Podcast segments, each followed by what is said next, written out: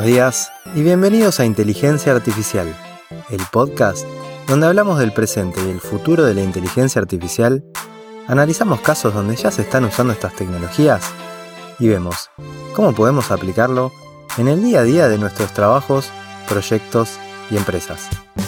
Yo soy Pocho Costa, ingeniero en sistemas, programador y amante de la tecnología, y me puedes encontrar en pochocosta.com, donde ahí también vas a encontrar las notas del programa y otros medios para ponerte en contacto conmigo. Empezamos. Buenas, buenas, ¿cómo andan?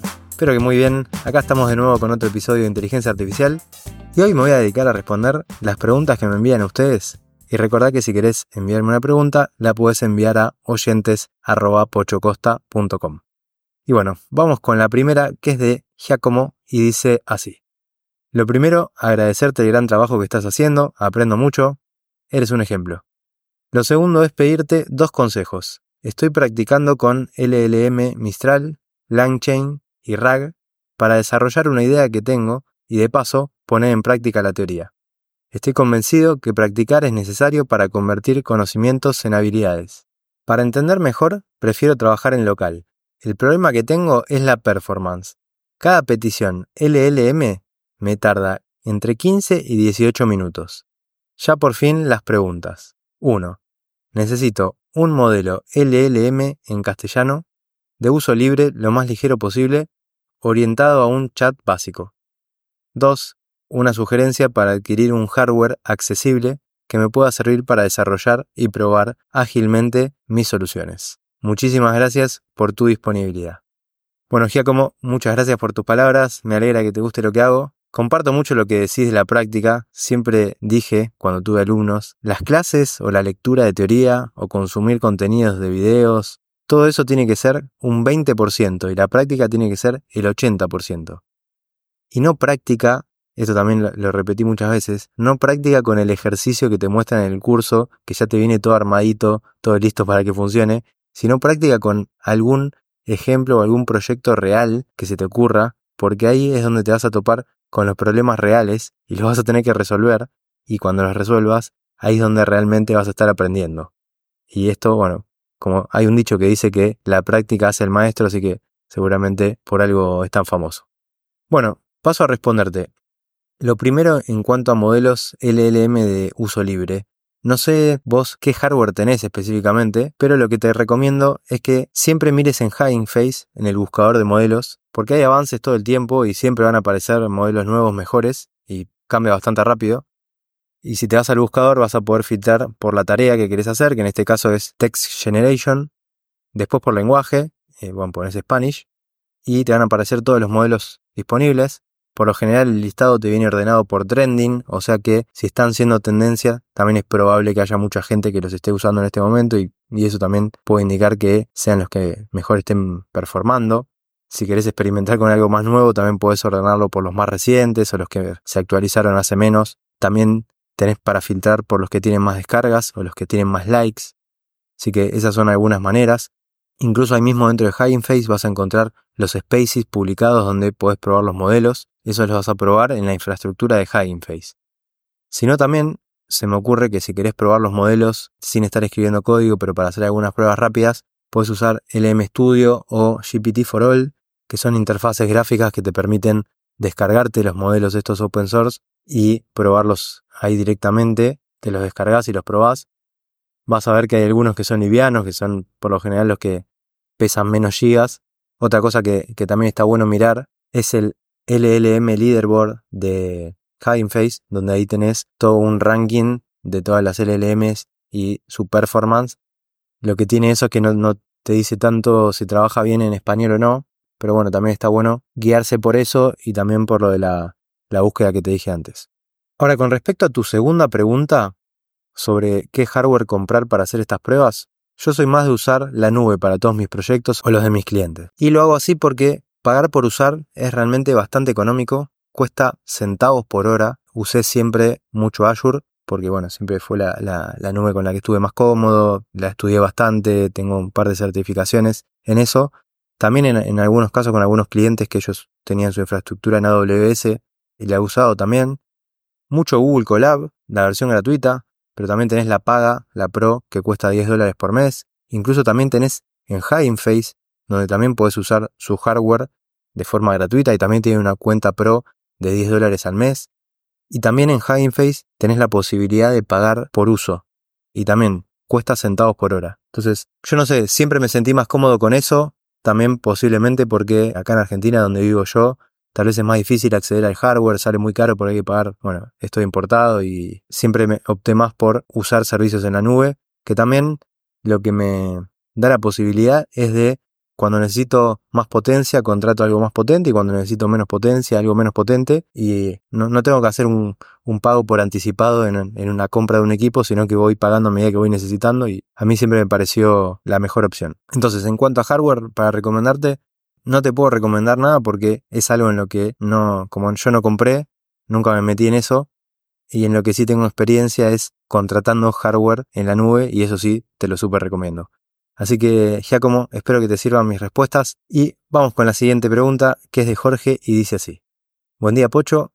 Desde hace meses venía procrastinando el uso de inteligencia artificial para mi trabajo. En las últimas semanas me metí a escucharte en Spotify, ya que andaba buscando info de inteligencia artificial. Hoy en día voy y vengo entre ChatGPT y Copilot, pero en versión gratuita. Pregunta, si tuvieras que pagar una membresía, ¿a cuál le apuntarías? Copilot o ChatGPT. Seguimos escuchando tus podcasts y recuperando aquellos que aún no pudimos porque me enganché hace poco. Abrazo, Jorge. Bueno, Jorge, gracias por tu pregunta y veamos. Copilot, que es como el ChatGPT de Microsoft, usa por detrás la misma tecnología que ChatGPT y ChatGPT Plus, o sea, usa GPT-4 y GPT-4 Turbo. También te permite usar DALI para generar imágenes y por lo que dice en su web, en breve también van a permitir crear GPTs personalizados, al igual que con ChatGPT Plus. La diferencia principal sería que con Copilot Pro, si vos tenés una suscripción de Office 365 paga, vas a poder tener integrada inteligencia artificial dentro de Word, PowerPoint, Outlook, todas esas aplicaciones del paquete de Office. En cambio, con ChatGPT Plus eso no lo tenés.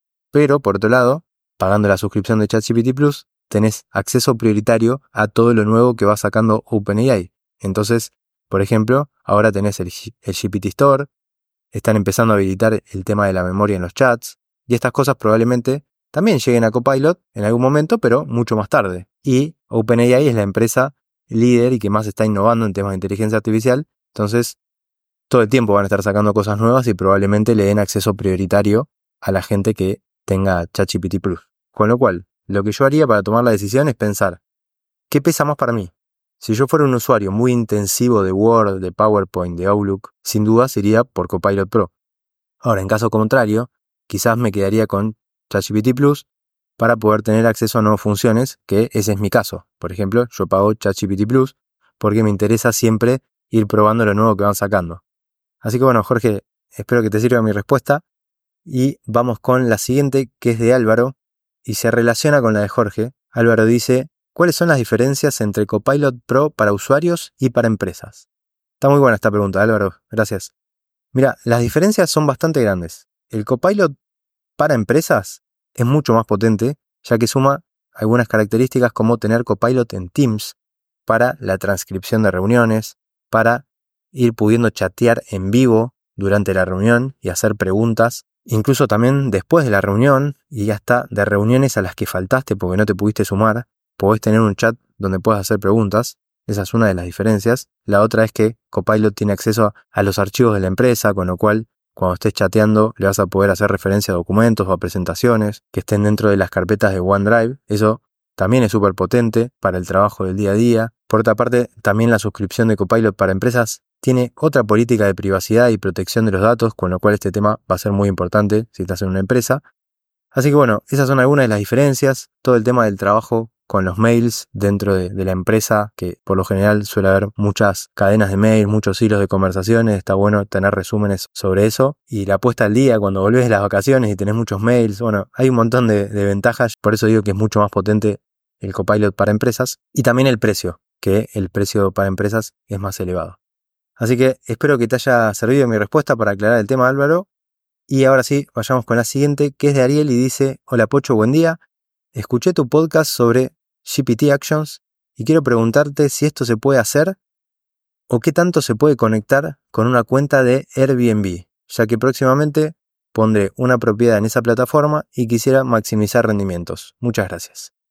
Bueno, Ariel, gracias por tu pregunta. Te cuento, me estuve fijando y cuando vas a la página de la API de Airbnb, en las preguntas frecuentes dice que de momento no aceptan nuevas solicitudes y que, en función de la oferta de mercado que represente para ellos tu empresa y la solidez de tu tecnología, el equipo global de Airbnb te va a contactar para ofrecerte acceso a la API. Con lo cual, en tu caso, me decís que vas a poner una sola propiedad, veo difícil que te estén contactando para el programa de partners, pero eso no quiere decir que no puedas automatizar cosas.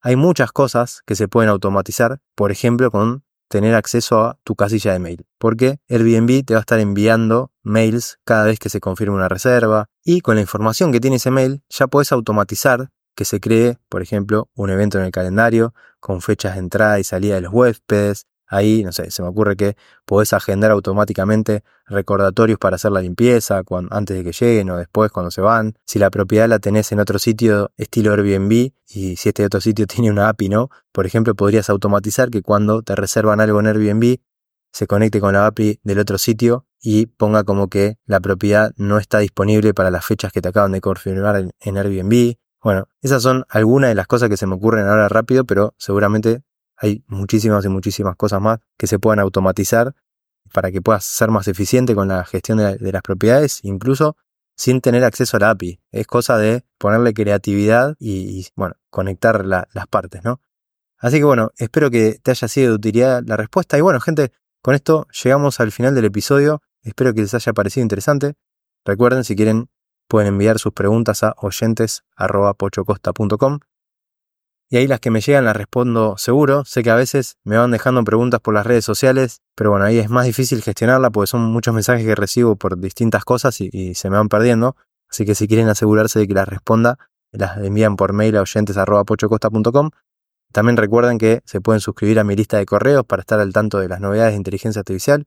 Cada semana mando un mail bastante corto, pero con lo, más importante, o lo que para mí me pareció más importante de los últimos días filtrando ahí un poco la paja del trigo. Y si les gustó el episodio, recuerden que lo pueden compartir para darle la oportunidad a alguien más a que descubra este podcast. Y si no lo hicieron todavía, me pueden dejar 5 estrellitas en Spotify o en cualquier plataforma de podcast donde estén escuchando esto, ponerle un like o una reseña, eso ayuda también a que el podcast pueda ser descubierto por más personas. Y ahora sí, nos escuchamos en el próximo episodio donde seguiremos hablando de este hermoso mundo de la inteligencia artificial.